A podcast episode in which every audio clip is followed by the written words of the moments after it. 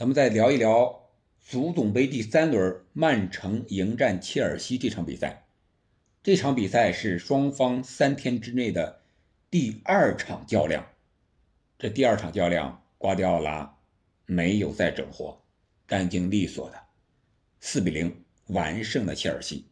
那切尔西为什么会输呢？波特这位教练前景如何呢？赛后，瓜迪奥拉说了实话，情商也很高。瓜迪奥拉的大意啊，一个是时间太短了，确实是波特上任到这场比赛结束刚好。不多不少，四个月，九月八日上任的，然后到二零二三年的一月八日，四个月打了二十场比赛，时间不长，但是比赛不少。另外一个，他提到了梅西，啊，有人说他是啊，有变相的夸梅西了，啊，确实，他说我为什么在巴萨能够一年时间就能获得那么多荣誉啊？因为我有梅西，啊，确实是，梅西是无与伦比的。这也从另一个侧面说了。现在的切尔西确实是伤兵满营啊，他的伤病名单，如果组织一套首发的话，比这个这场比赛的首发人员实力要强得多得多呀。另外一个就是他提到的曼城，他说任何球队，不只是切尔西，只要面对曼城，只要想赢球都是非常困难的。这个也说的是实话吧。目前因为。曼城嘛，也算是一个自夸，对吧？自己夸自己一下。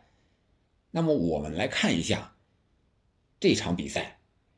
首先，切尔西啊是战意不足，求胜的欲望就不强烈。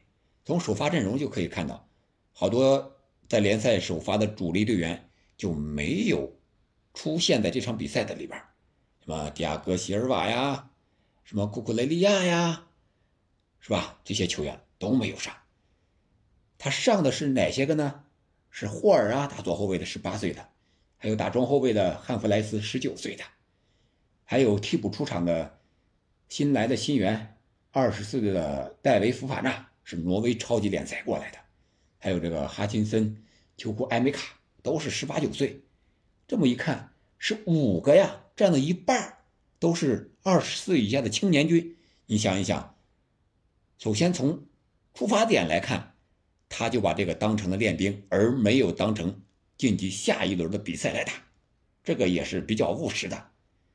另外一个就是在球场上这些球员的欲望，比赛的欲望不是很强烈。你像这个哈弗茨呀，还有打后腰的八号科瓦契奇，一看就能看出来。如果你看了这场比赛，一看那科瓦契奇那个跑动的状态、带球的状态，哈弗茨拼抢那个劲儿。他就不在那个点儿上，所以说下半场一开场，这个两个人就被换下了。而我们反过来再看看曼城呢，曼城也用了一些年轻的小将，但是他都是局部的。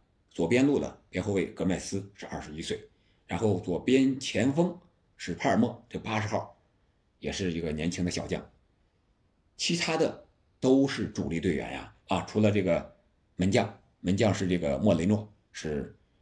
联赛里无法出场的啊，这样一个守门员，其他的都是常规的主力。主力面对青年军，在切尔西这样一个状态之下，你还想赢曼城，那显然是不可能的嘛。比赛的结果还有过程也是曼城完胜，四比零只是一个比分而已。从场面上看，从射门数据上看，从控球率上看。切尔西是输的是很惨，曼城赢的呢是很轻松。四个进球，马赫雷斯第一个是二十三分钟的任意球左脚，然后是二十九分钟的一个手球，小蜘蛛阿尔瓦雷斯本场比赛首发打满全场，他打进了这个点球。哈兰德没有出现在赛场上，在场边看的是非常的高兴，他得到了轮休的机会。然后第三十八分钟呢？曼城前场打出了精妙的配合，最后是福登在禁区之内左脚推射，将比分锁定为，啊不是锁定啊，是改写为三比零。然后下半场第八十三分钟又是一个点球啊，这个球是马赫雷斯主罚的，将比分锁定为四比零。啊，就是这么一个轻轻松松的一个过程。我个人觉得啊，像足总杯啊这种比赛，拼的就是你第二阵容，拼的就是你球队整体的实力，还有板凳的厚度。看看你舰队这么些年积累下来的，到底是一个什么样的结果？曼城显然要更强一些啊，所以说我们说赛后瓜迪奥拉非常高情商的说了那么些话，是非常实实在在的，也希望这个伯利啊，无论是波特也好，还是之前的图赫尔也好，都应该多给这些教练们一些时间。